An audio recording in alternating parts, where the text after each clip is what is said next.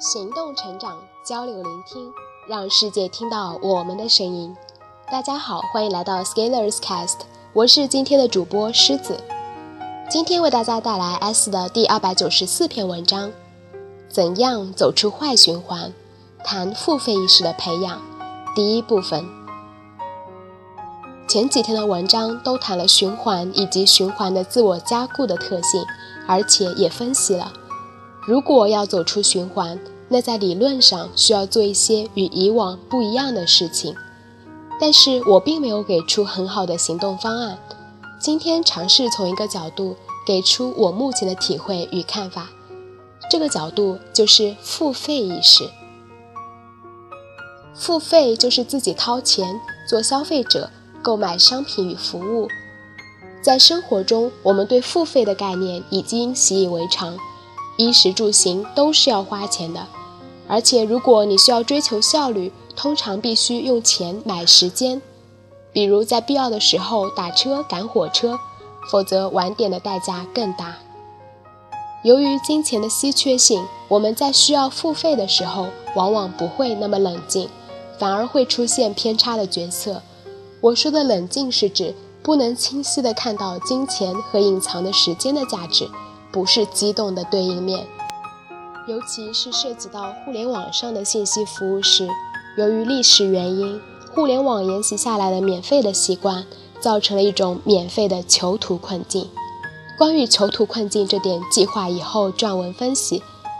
我们太过于理所当然地认为免费是应该的。这也间接造成了对于原创与知识产权保护的不尊重。做过原创的人几乎都有这种经历，但是从我个人的体验来看，新兴崛起的互联网群体在面对他人的劳动成果的时候会更加的体面。但是基于我前几天的分析，我这里提出的观点就是，付费意识的培养对于人的成长，对于走出循环发挥着很重要的作用。第一点，付费意识是一种投资态度，成长才是最高回报的投资。我这里的付费更侧重于对自己的投资与对效率的追求。比如你想学新的技术，或者进入一个新的领域，那么除了自己需要有基本的学习能力，如果有这个领域的先行者进行指导，会对快速成长很有帮助。于是，除了在网络上搜刮一些免费的教程，你需要在必要的时候付费参加一些课程，得到一些点拨。自学也是有用的，但是点拨也很关键。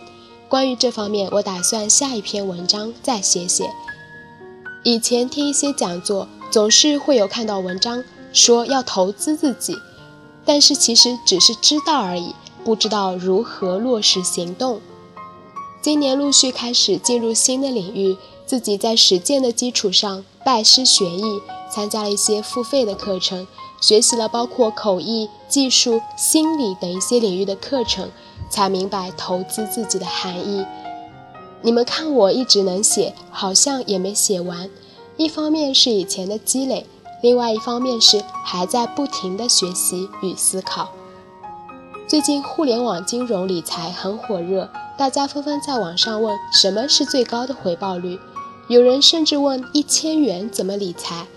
在我们年轻又没多少钱的阶段，拿这些钱去投资自己，去学习提升，其实是回报率最高的。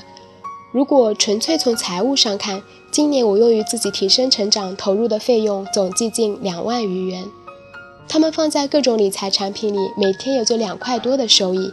但是我觉得用在学习上。给我带来的成长与所积累的能量，要远远大于财务上的数字，所以这个投入在明年还会继续增大。当然，你在投资学习的时候，不可避免会遇到坑钱的行径，这个时候多留个心眼，但是别拿这个当借口不学习就行。第二点，付费意识有助于解决稀缺性。我们之前说了，缺钱的时候，处处想法子进钱，而不是出钱，并且每以每一次的进钱感到胜利。但是这种意识本身就会让我们更进一步做出短视的行为，比如你处处找免费，为了用一个软件到处找破解，中了病毒木马、网银被盗、丢了钱，这种损失有没有算在你省下一个月十元的使用费中呢？再比如，为了找一个片源，花一个上午各大论坛求种，如果你没有强大的信息检索能力，那不如买一个会员来的轻松。为什么我提出这个观点呢？因为我认为付费能解决一部分的稀缺性。当我们开始有付费意识，我们的潜意识里会知道，这对于我来说可能不是那么稀缺的。对于不稀缺的事物，心态上能回归正常与理智，心态会比较好，也就有机会真正的解决稀缺的问题。当我们开始有付费意识，这种稀缺所造成的紧张感开始消除。我们才有可能从稀缺到更稀缺的循环中跳脱出来。这个观点我以前曾经也看到过，直到最近的身体力行，才逐渐领悟到力量。还有第三和第四部分，明天再讲。谢谢大家的聆听，文章到这里就结束了。我是狮子，这里是 Scalers Cast，我们下次再见。